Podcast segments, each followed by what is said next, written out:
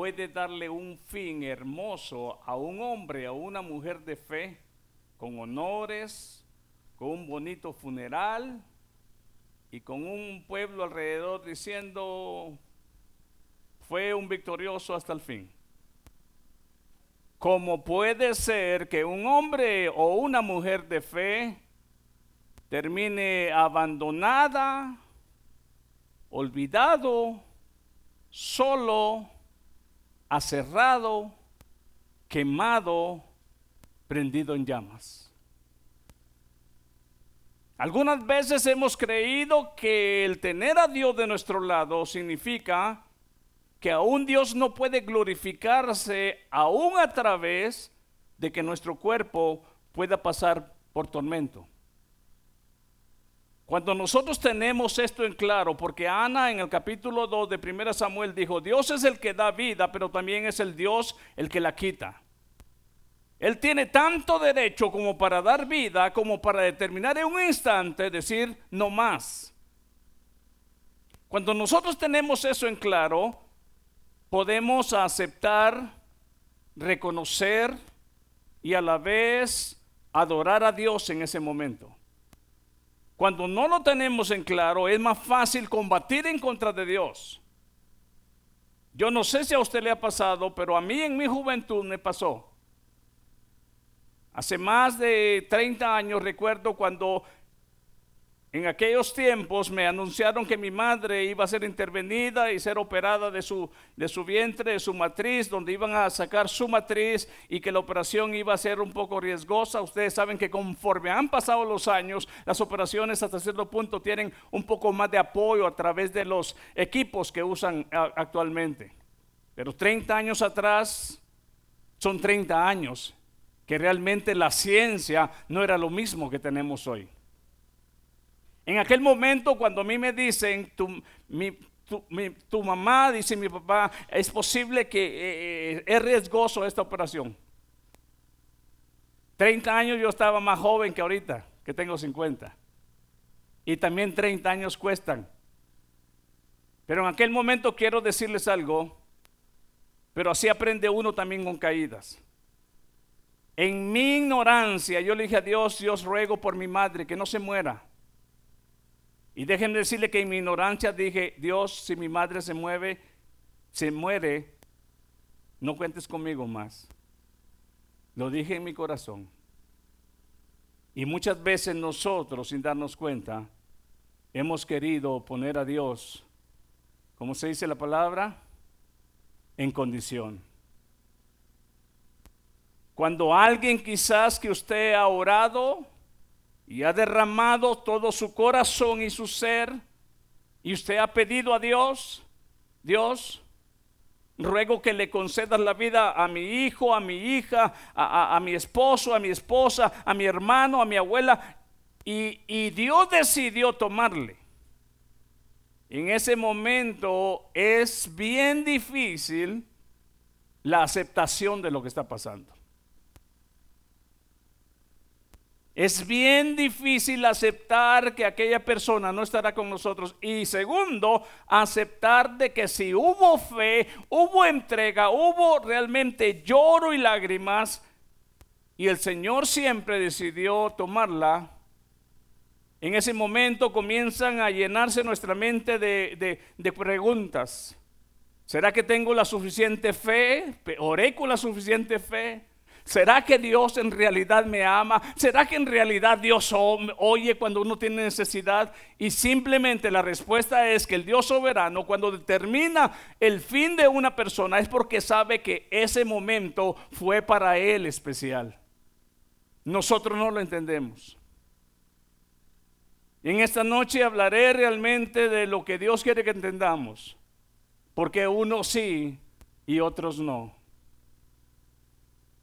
¿Cómo es posible que allá en el Antiguo Testamento, cuando Jehová Dios le dice a Abraham, toma tu hijo y lleva leña y me lo vas a entregar. Abraham tiende el altar y tiende a su hijo encima de la leña y agarra el cuchillo y está a punto Abraham de encrustar el cuchillo en su hijo, pero la voz del ángel de Dios le dice, detente, no le hagas daño al muchacho.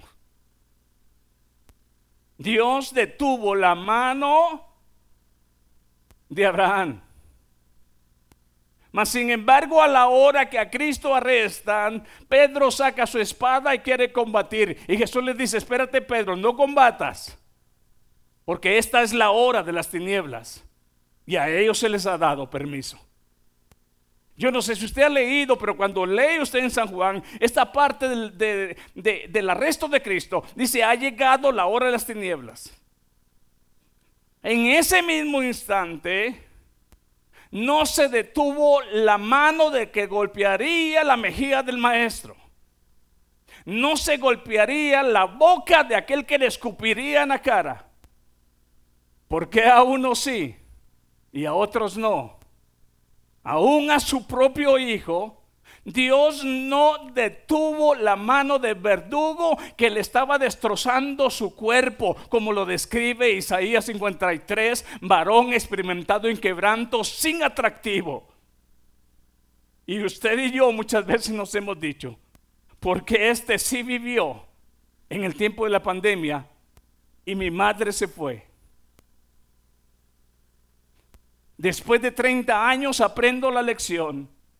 Y cuando mi madre, el Señor la toma en este tiempo de pandemia, entendí, no fue su, sus años, no fue el hospital donde la llevaron, ni fue la mala atención. Fuiste tú que decidiste que este era el día para mi madre. Dios, gracias por haberme concedido los años que me diste para disfrutar a mi madre. Pero a menos que entendamos que el Dios todo soberano sabe por qué hace las cosas. Solo cuando entendemos que aún a su propio hijo no detiene la mano del verdugo y comienzan a latigar el cuerpo de Cristo hasta desfigurarlo. Lo llevan cargando una pesada cruz no detiene la mano tampoco de aquel que agarra la lanza y la incrusta en el costado de su propio hijo, donde sale agua y sale sangre. No para la mano. Hasta que Jesús dice, te leo, consumado es. No sabremos nosotros quizás cómo será nuestro último segundo en esta tierra. Lo único que sí sabemos si somos hijos de Dios es que aunque pasemos por agonía, por penurias, por pobrezas, por momentos terribles, que ese momento sea glorificado Dios. Escuche usted bien, ¿sabe cuál ha sido nuestro gran problema? Que nos queremos tanto y nos amamos tanto que pensamos más en nosotros que en lo que Dios hace para glorificar el su nombre. Queremos que Dios sea glorificado, pero que ni siquiera uña, una uña mía se quiebre. Pero analicemos, por favor, lo que la palabra dice. A través de eso, quizás corazones y mentes en esta noche podremos entender por qué a unos sí y a otros no. Miremos por favor lo que dice segunda de Timoteo capítulo 4 y espero que el Espíritu Santo ministre su corazón y usted pueda darse cuenta. Para que nosotros nos demos cuenta realmente que cuando nos toque nuestro punto de partida, sea cual sea la, la forma que nosotros tengamos que salir de este cuerpo, de este mundo, sea glorificado el nombre de Dios. Miren lo que dice 2 Timoteo capítulo 4, verso 6. Esta misma palabra es la misma palabra que el apóstol Pablo va a usar acá en 2 Timoteo capítulo 4, verso 6. Dice el apóstol, escribiéndole esta carta a Timoteo, este hombre está escribiendo sus últimas palabras a aquel que amó como hijo y le instruyó. Porque yo ya estoy para ser, ¿qué dice? Sacrificado. Él sabía que estaba a punto de morir. Y si usted no ha investigado las formas en la cual, hermano, aquellos hombres en aquel tiempo, o los reyes o los reinos de aquellos tiempos, daban la sentencia de muerte, a unos crucificaban como a Cristo y a otros le decapitaban quitándole su cabeza. De acuerdo a lo que se entiende del apóstol Pablo, se cree y se entiende que él fue decapitado. ¿Quién? Un hombre de la fe. Nos damos cuenta que realmente aquí exactamente vemos la diferencia. Cuando comienzo a analizar este verso, lo que hago es regresar. Este hombre al cual cuando el Señor lo encuentra y lo llama, le dice a Ananías, aquel hombre que oró por Saulo cuando por primera vez se encuentra con Jesús, dice, ve y ora por él porque instrumento útil es este. Y yo le enseñaré lo que es necesario padecer por causa de mi nombre. Cuando yo miro que este siervo del Señor, sufrido, entregado, está diciendo, estoy punto a ser sacrificado. Regresa a mi mente y regresa al punto también de lo que fue Juan el Bautista. ¿Ha leído usted el récord de Juan el Bautista? Cuando usted lee el récord de Juan el Bautista, se le declara, y este niño, este niño será un profeta del Altísimo.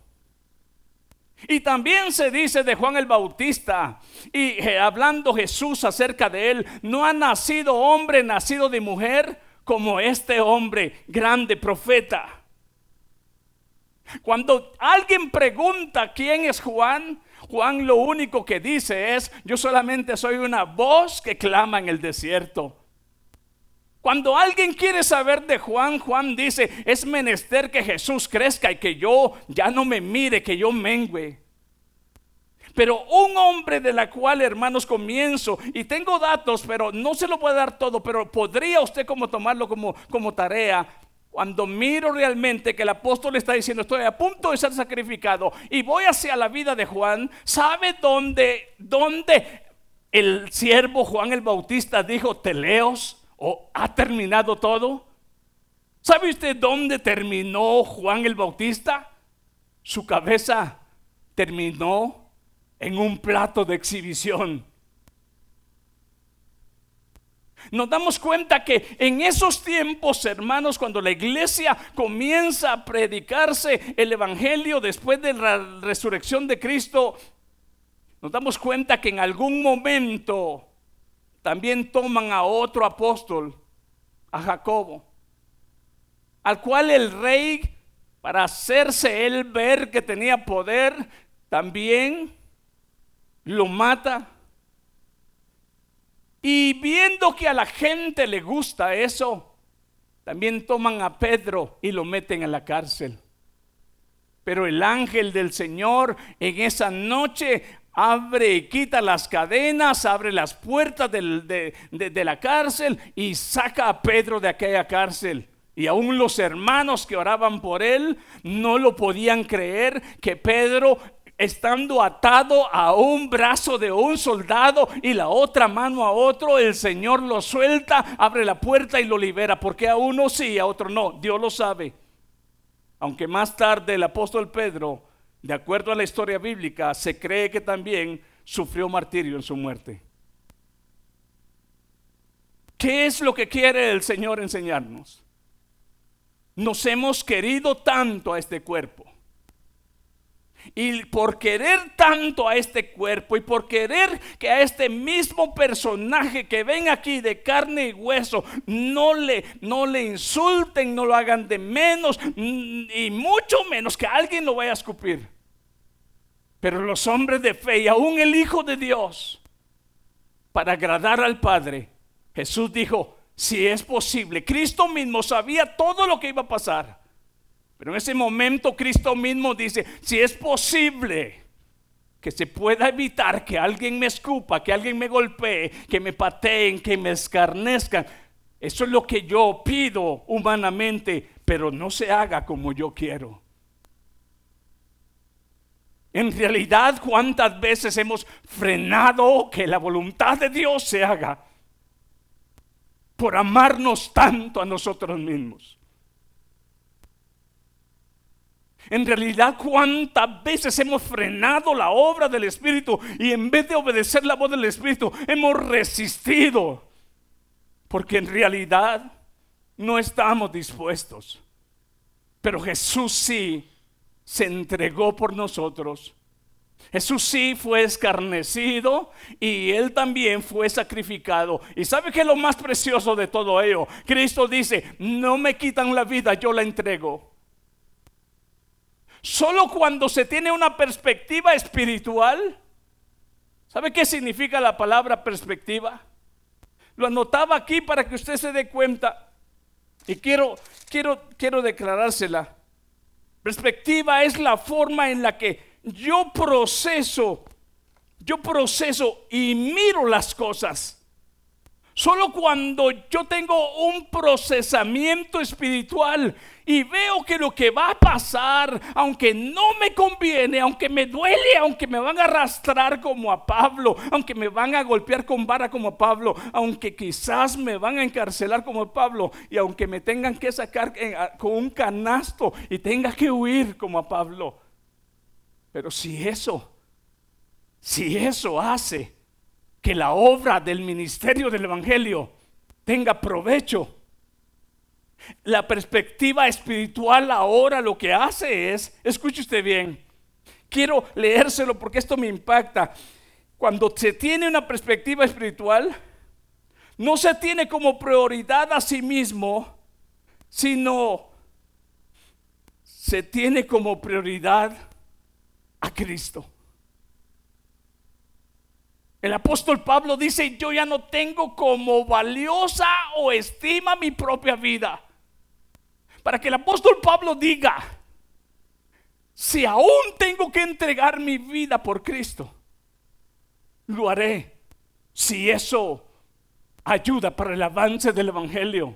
Y si eso ayuda para que otros también cobren ánimo y aún estén dispuestos a morir por esta causa a menos que estemos dispuestos a, ver hacia arriba, donde son las cosas eternas. Porque si, si no entendemos que tener una perspectiva espiritual es levantar nuestra vista hacia lo eterno y dejar de ver a mi papá, a mi mamá, a mi hijo, a mis tierras y a mí mismo, porque el que mira y sigue mirando todo eso y sus riquezas en la vida, dijo Jesús, no puede ser mi discípulo. A menos que levantemos la vista arriba de mi hijo, mi sangre. Dios no dice no ames a tu hijo. Dice no lo ames más que a mí. Dios no dice no ames a tu mamá. El Señor Jesús dice no lo puedes tener como prioridad antes que yo. Dios nos dice que no tengas gozo por los bienes que has obtenido en la vida. Dios dice, no los pongas antes que yo. Porque si los pones, no puedes ser mi discípulo. No podrás sacrificar tu vida, no podrás obedecerme, no podrás aún entregarte porque estará por delante tu mamá, tu papá, tu hijo, tu hermano, tu tierra y tu propia vida. A menos que Cristo tenga más valor en nuestras vidas. A menos de que Él tenga el primer lugar en nuestras vidas, no estaremos dispuestos a sacrificar ni siquiera la burla, ni siquiera la vergüenza, ni siquiera el oprobio, mucho menos que alguien nos escupa por estar haciendo la voluntad de Dios. Mucho menos que alguien por obedecer la voluntad del Padre te tenga que golpear. Y como dijo el siervo Pablo, no por ladrón, no por entremetido. Si te golpean por entremetido y por ladrón, lo mereces. Pero si te golpean por causa de mi nombre, según dice Mateo, bienaventurados sois cuando os vituperen por causa de mi nombre. Pero nadie estará dispuesto a sacrificar absolutamente nada a menos que miremos arriba de todo eso que nos evite tener esa mirada. Pablo dijo, yo ya no estimo como valiosa mi vida. Pero mire que apenas comenzamos la lectura en el verso 6, porque yo ya estoy para ser sacrificado y el tiempo de mi partida está cercano. ¿Sabe qué término usó el apóstol Pablo acá cuando dice el tiempo de mi partida? ¿Ha escuchado usted los relatos de Lucas de los viajes del apóstol Pablo cuando dice, y partimos de tal puerto y nos fuimos con dirección a otra ciudad? La idea que el siervo Pablo está diciendo acá ya está a punto de que se levanten las anclas que me tienen atado todavía a esta tierra. Los barcos en aquel tiempo, y como en este tiempo, no sé cómo lo hacen, pero en aquel tiempo los ataban aquellos postes a los, a los puertos ya está a punto a que esos lazos se suelten, porque estoy, mi partida está cerca. Estoy a punto de dejar este puerto de la tierra y estoy a punto de partir a un nuevo puerto que se llama estar en la presencia del Señor. Dele un fuerte aplauso al Señor si usted le alaba, porque es más bien cómo vamos a terminar cuando a usted y a mí nos toque decir, Padre, se acabó la obra. Yo me gozo porque cuando leo, hermanos, la experiencia de Noé, y usted lee Génesis, al final de Génesis hay una escritura cuando dice, y Noé hizo como Jehová le mandó, tal y cual él le declaró todos los detalles. Cuando termina Moisés de construir el tabernáculo, al final dice la palabra, y así Moisés hizo el tabernáculo tal cual Jehová se lo declaró que lo hiciera. Y Jesús en la cruz dijo, te leo, consumado es, Padre, he hecho todo lo que tenía que hacer y estoy a punto de partir también de este momento. Jesús expiró Pablo estaba a punto de partir.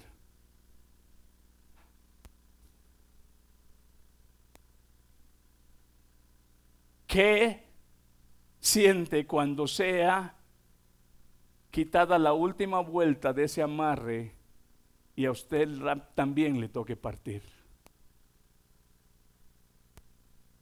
Pablo dice, mi partida está cerca estaba solo y más adelante lo vamos a ver. Aún Demas que estuvo con él en el ministerio en algún tiempo, lo había abandonado para irse al mundo. Pero mire lo que viene, por favor.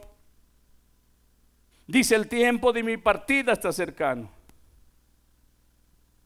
Ahora,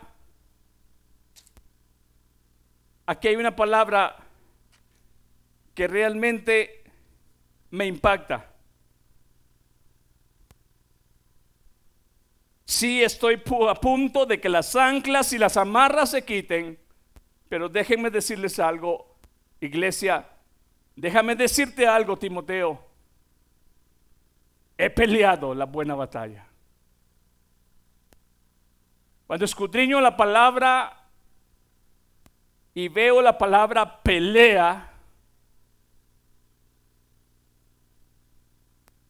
cuando no analizamos qué es lo que el siervo Pablo está diciendo,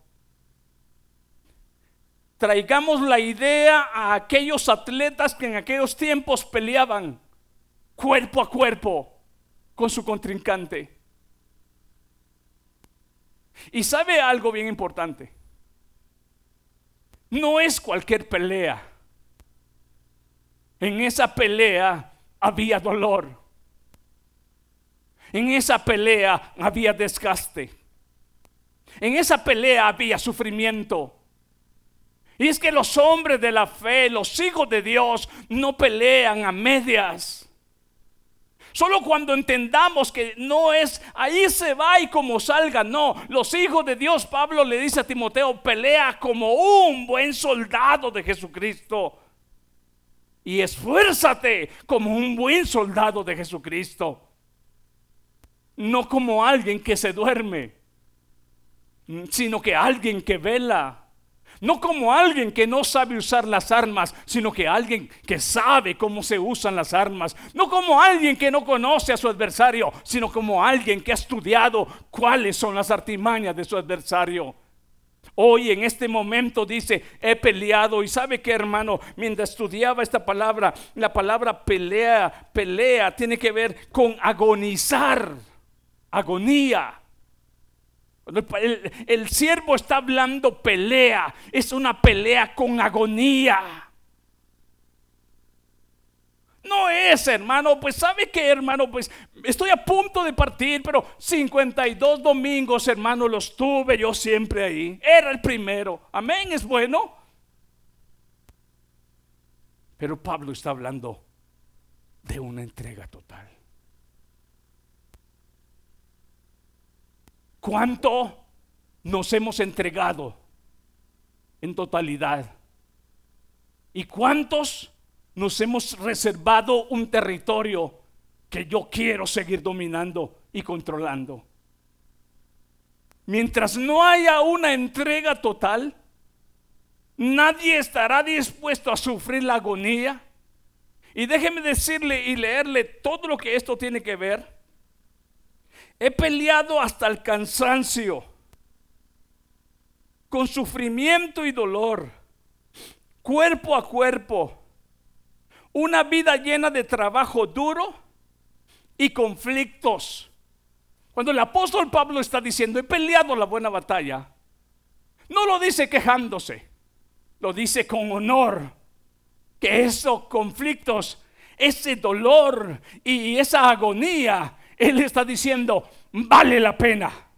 Vale la pena porque sabe que hay algo que viene acá. Dice, por lo tanto me espera la corona de vida. Vale la pena y déjeme terminarle de decirle la, el, resultado o, o en sí el significado de esta palabra. Una vida llena de trabajo duro y conflictos, con un celo incansable por promover la extensión del Evangelio en agonía y en penuria. Mas sin embargo, es Él el mismo que dijo en alguna oportunidad, dad gracias a Dios en todo tiempo. Es el mismo que está aquí escribiendo y en alguna oportunidad dijo, gozaos, siempre gozaos. Pero aquí nos estamos dando cuenta que es su pelea, hermanos. Según 1 Timoteo 6:12 le dice a Timoteo, pelea la buena batalla de la fe, echa mano de la vida eterna. Si esta pelea, hermano, involucra trabajo duro y aflicción, vale la pena entender que el apóstol Pablo está diciendo, ok, mis anclas están a punto de ser levantadas porque yo estoy a punto de partir de este puerto. El día que te toque partir, internamente, aunque no se lo digas a nadie, pero si el Señor está ahí contigo, podrás tener ese gozo de decirle, Dios, gracias, porque me ayudaste a pelear esta batalla en dolor, en sufrimiento, sí, Muchas veces, como hablamos hace unos días, quizás debilitado, pero no derrotado. Sí, entiendo lo que tú estás diciendo.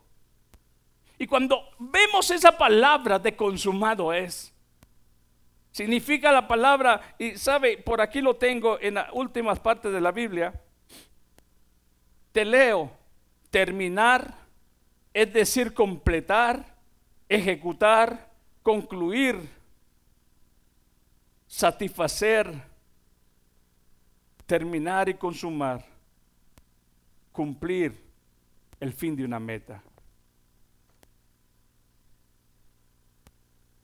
¿Cuánto nos estamos preparando para la eternidad?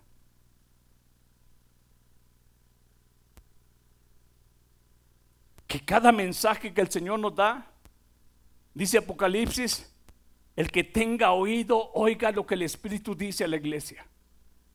Porque cada mensaje lo que está diciendo es, aquí en la tierra te hablan cómo hacer dinero, aquí en la tierra te hablan cómo manejar un carro, aquí en la tierra te enseñan de todo lo que tiene que ver acá. Pero la escritura profética nos dice que nos preparemos porque el que ha de venir vendrá. Y estamos a puntos de dejar este puerto. La pregunta es, sea que Cristo venga por su iglesia o usted le toque dormir o a mí, o para los que no entienden la palabra dormir, morir, ¿cómo nos presentaremos delante de Dios en ese momento? En alguna oportunidad dije esto. El hombre rico de la historia de Lázaro nunca se imaginó que cuando él abriera sus ojos iba a estar en un lugar donde él se dio cuenta que estaba, un lugar donde tenía sufrimiento, tenía sed. Y nunca esperó que ahí iba a abrir sus ojos. Y aún anhelaba que Lázaro mojara la punta de su dedo en agua y la pusiera en su lengua. Alguien dijo, y lo ha oído usted aún en la televisión, no es como comienzas, sino cómo terminas. Pero en Dios sí importa cómo comienzas, porque también Él guía todo nuestro viaje y también Él los lleva a un final si en Él estamos. Mire lo que dice aquí la escritura. Una vez más, he peleado la buena batalla. ¿Por qué cree usted que le llama buena batalla? ¿Cuántas batallas humanas peleamos en este tiempo? ¿Cuántas batallas nosotros peleamos? Cuando aquí la escritura nos enseña a nosotros realmente que esta palabra, hermanos, de entender cómo declara buena batalla no es cualquier batalla. No es la batalla de la vida que hay que ir a trabajar todos los días. No es la batalla de que cómo criamos a nuestros hijos hasta que ellos se hagan independientes. No es la batalla que aún en nuestro cuerpo mismos muchas veces tenemos que batallar en una enfermedad. No, esta sí es la batalla que vale la pena. Esta sí es, hermano, la batalla que en realidad tiene significado. ¿Y sabe usted cuál es esa batalla? La batalla de la fe. Mire lo que dice y regrese al verso que estamos para que usted lo, lo saboree. He peleado la buena batalla. No es que te quedes a medias, hermano. No es que te quedes a medias. Se trata de acabar la carrera. ¿Ha visto usted a los que corren en las, competencias? Los obstáculos que le ponen a aquellos atletas que corren en aquellas pistas, que, que cada vez los obstáculos se ponen más altos y ellos tienen que saltarlos y seguir corriendo. Sí, habrán cosas que a veces usted ve que atletas queriéndolo brincar han caído. Pero después de esa caída, se levantan y continúan, porque ellos quieren llegar a la meta.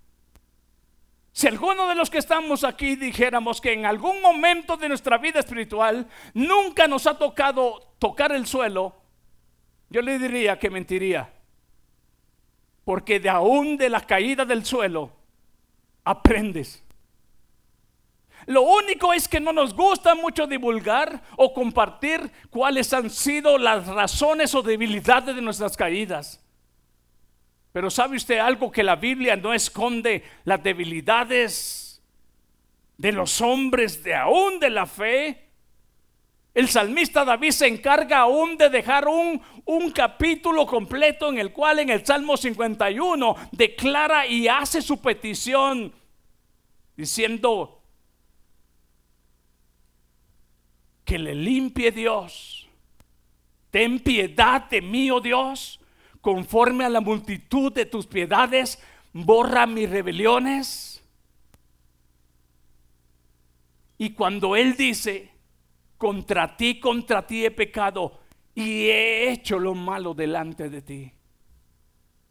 existe el récord de lo que David hizo. asesinato y adulterio. Cualquiera, él como rey hubiera podido decir, no quiero que se escriba ninguna crónica. ¿Sabe qué es una crónica, verdad? Es el récord de un suceso que pasaba en un reino. Y él tenía el poder de decir, no quiero absolutamente que se sepa, que se sepa, olvídese el de allá afuera, que se sepa realmente lo que sucedió conmigo. Él tenía el poder para hacerlo. Sin embargo, él mismo hace una canción que aún se cantó en Israel en plegaria a Dios por nuestros corazones que necesitan ser limpiados. Límpiame con hisopo, lávame más y más y seré limpio como la nieve. Crea en mí, oh Dios, un corazón limpio. ¿Y sabe qué? Crear es dejar que Dios haga lo que Él sabe hacer. La Biblia no esconde, pero luego sí nos dice algo bien importante. Cuando Él dice que vuelva el gozo de tu salvación a mi vida. ¿Sabe por qué Él lo pide con tanta ansia? Porque en algún momento en uno de los salmos Él también dice, mientras yo callé, se secaron mis huesos.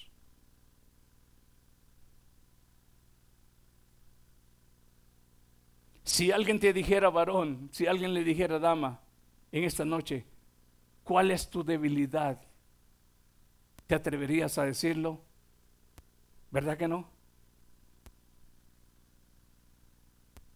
Pero David hasta permitió que un salvo y una crónica quedara de su caída. Y aunque le tocó sufrir las consecuencias, Dios le perdonó y Dios lo restauró y aún en su partida, él pudo dar gracias a Dios en su vejez. Yo me doy cuenta aquí del apóstol Pablo y lo que me hace es ver realmente por qué es que unos, aunque vemos el récord de estos hombres, les toca pasar por esto y comencé a analizar en la escritura lo que dice Hebreos 11 y vamos para verlo hermano porque no somos o no es usted el único cuando usted esté en, en, tremendas situaciones donde está pasando por el amor de Dios algo y Dios está tratando con usted y aún le toque sufrir por causa del nombre del Señor escuche usted y mire por favor que el Señor quiere darnos palabra en Hebreos 11 y lo leímos en esta semana capítulo 11, miremos, le pedí al hermano, a un hermano en esta semana que me leyera, pero mire qué dice el verso 32.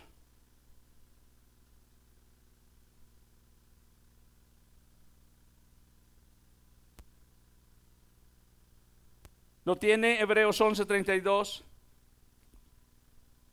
Dice el escritor de Hebreos, ¿y qué más digo? Aquí está hablando de los hombres de la fe. ¿Y qué más digo? Porque el tiempo me faltaría contando de Gedeón. ¿Sabe usted cómo murió Gedeón? ¿Alguien sabe cómo murió Gedeón? ¿Alguien sabe cuáles fueron los momentos últimos de Gedeón? Se lo dejo como tarea, pero quiero decirles que él tuvo una muerte tranquila en su vejez y fue sepultado. Mire, y también de Barak. ¿Sabe usted quién fue Barak? Esa es la razón. Esa es la razón por la cual a veces cuando estamos en tremendas situaciones espirituales no sabemos conectar con los hombres de la fe porque algunas veces ni hemos investigado ni quién fue Barak. Barak fue aquel que acompañó a Débora porque él no quiso ir solo le dice a Débora, si tú no vas conmigo yo no voy. Barak es uno de los hombres que aparecen aquí en la escritura Pero mire usted también, aún él, aún él, si usted va a la historia y, y, pone y busca cómo fueron sus últimos días, también él no tuvo una muerte cruel.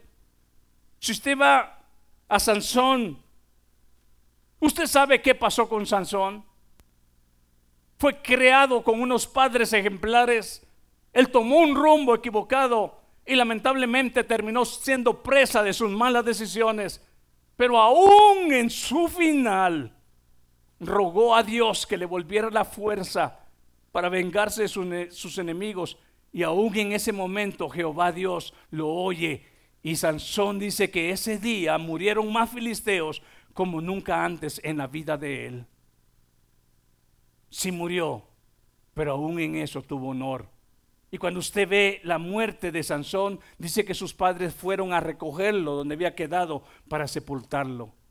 Aún en ese gran, en esa gran errónea decisión que tuvo en su vida, aún en ello recibió honores en su muerte. Miremos a quién más.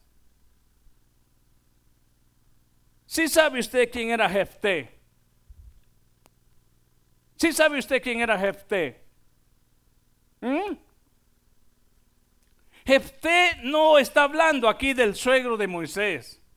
De este Jefté se está hablando de uno de los, un juez, un juez, un juez en los tiempos de los jueces en Israel. Y déjeme decirle que cuando usted lee la historia de Jefté, era hijo de una ramera. Y cuando crecen sus hermanos, sus medio hermanos, Jefté era un hombre hermano a cual sus hermanos le llamaron bastardo porque él era el, el padre el, de él, tuvo más hijos con su esposa, pero él tuvo un hijo con una ramera. Jefté era hijo de una ramera. Y cuando los demás hijos crecieron, lo echaron. Y dice que él se hizo de hombres, que hombres valientes, y él hizo su propio ejército y más tarde lo llamaron para que él fuera un líder. ¿Qué quiero decirles en esta noche? Que realmente cuando analizamos, a un Jefté tuvo una muerte digna. Y miremos también, ¿quién más? David. Usted recuerda la muerte de David. Usted recuerda la muerte de Samuel. Y aquí dice, y de los profetas, pero mire qué dice realmente de estos hombres, que por fe conquistaron qué? Reinos, hicieron justicia, alcanzaron promesas, taparon bocas de leones, apagaron fuegos impetuosos, evitaron filo de espada, sacaron fuerza de debilidad, se hicieron fuertes en batallas, pusieron en fuga ejércitos extranjeros. Pero escuche usted bien el verso 36. Otros no tuvieron una muerte digna. Ante los ojos de los hombres, por supuesto, pero ante los ojos de Dios sí. Otros, dice el verso 36, experimentaron vituperios y azotes. Y a más de esto, prisiones y cárceles. Fueron, fueron apedreados, aserrados.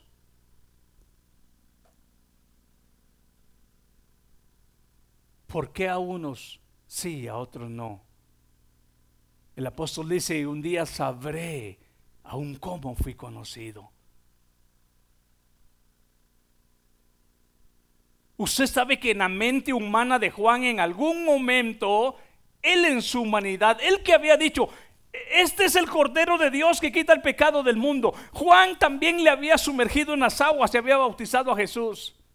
Pero en algún momento en su humanidad él manda un mensaje a Jesús con un mensajero diciendo, eres tú al que esperamos. Eres tú o, o tenemos que esperar a otro. Alguien, es bien fácil criticar. Es decir, ¿cómo es posible que Juan va a preguntar eso? ¿Sabe qué? A veces, nosotros nos creemos mejor que quizás de la actitud de, de, Juan. Usted no sabe la presión, la agonía que estaba viviendo él en ese momento en la cárcel. ¿Y sabe por qué estaba en la cárcel? Por haberle declarado su adulterio al mismo rey, al mismo líder de ese gobierno. Ahora escuche usted algo, hermano. Juan mismo, en ese momento, se siente aturdido. ¿Alguna vez ha pensado usted de la mujer de Job cuando, cuando le dice a Job, todavía mantienes tu integridad, Job? ¿Por qué no maldices a Dios y te mueres? ¿Hizo mal esa mujer? Hermanas, damas.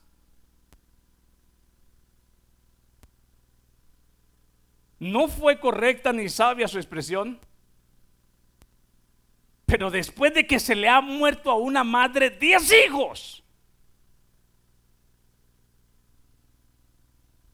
juzgarlo de afuera es fácil. Pero cuando usted lee el capítulo 1 de Job, dice que él tenía siete hijos y tres hijas. Y en un día que a una madre tenga que sepultar diez hijos, ¿se recuerda lo que hablé al principio? Solo cuando entendemos que Dios tiene todo el dominio y poder y que es soberano, podemos entender que cuando Dios decide algo, es porque Él sabe por qué lo hace. Pero la aceptación de uno, de padre, no es fácil. Pero a esta mujer fueron diez en un solo día. Sí es cierto, no vemos sabiduría en su boca, pero analicemos la amargura, el dolor, la agonía y la confusión que había en su mente. Su marido, cuando usted lee Job anoche, hermano, yo lloraba porque Job aún podía sentir su carne engusanada. Los de su misma familia lo habían dejado. Dice, aún los mismos siervos, sus mismos criados, lo despreciaban.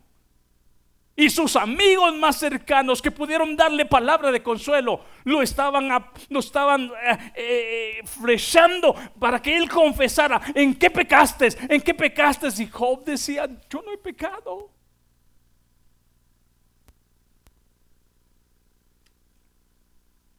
Solo que en un momento Job dice, cuando era mucho el dolor, yo sé que mi redentor vive.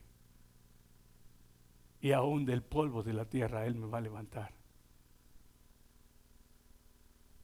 Yo no sé cómo hemos llevado la vida cristiana. Yo no sé cómo hemos llevado la pelea. Yo no sé si nuestra He peleado la buena batalla. Si nuestra pelea ha sido con mi papá, mi mamá, con mi amigo, con mi compañero de trabajo. Quizás nos hemos, peleado con medio mundo, pero quizás se nos ha olvidado que la buena pelea y la buena batalla es la batalla de la fe. Las otras peleas no nos llevan a nada bueno. La que vale la pena es esta. La que por último decimos, podemos decir, consumado es por lo tanto me espera la corona de vida. Léalo conmigo en el verso que estamos leyendo. Vamos a regresar a, a 2 Timoteo 4. He peleado, verso 7, la buena batalla, he acabado la carrera, he guardado la fe. Por lo demás, me está guardada la corona de justicia. Levanten las anclas Suelten el última vueltecita del lazo porque estoy listo. Por lo demás, me espera, está guardada la corona de justicia, la cual me dará el Señor, juez justo, en aquel día. Y no solo a mí, sino también a todos los que aman su venida. Termino con la situación de Pablo aquí en el verso 9. Le dice también a Timoteo, procura venir pronto a verme porque Demas me ha desamparado, amando ese mundo y se ha ido a Tesalónica. Crescente fue a Galacia y Tito a, a Dalmacia. Solo Lucas está conmigo. Toma a Marcos y tráele contigo, porque me es útil para el ministerio. A Tíquico lo envía a Éfeso. Trae cuando vengas el capote que dejé en Troas en casa de Carpo y los libros mayormente los pergaminos. Alejandro el calderero me ha causado muchos males. el Señor le pague conforme a sus hechos. Guárdate tú también de él, pues en gran manera se ha opuesto a nuestras palabras. En mi primer defensa, ¿qué dice? Ninguno estuvo a mi lado, sino que todos me abandonaron, me desampararon, no les he tomado en cuenta. Pero el Señor, pero el Señor estuvo a mi lado. Quizás en esta carrera todos en algún momento van a estar lejos de ti. Pero el Señor, nadie tendrá excusa de que el Señor no ha estado presente. Podremos tener la intuición mental y decir, ¿será que el Señor no está conmigo? Eso es lo que yo creo. Pero el Señor dice, yo estoy contigo. ¿Qué tal si en esta, esta noche nos ponemos de pie y terminamos con una alabanza?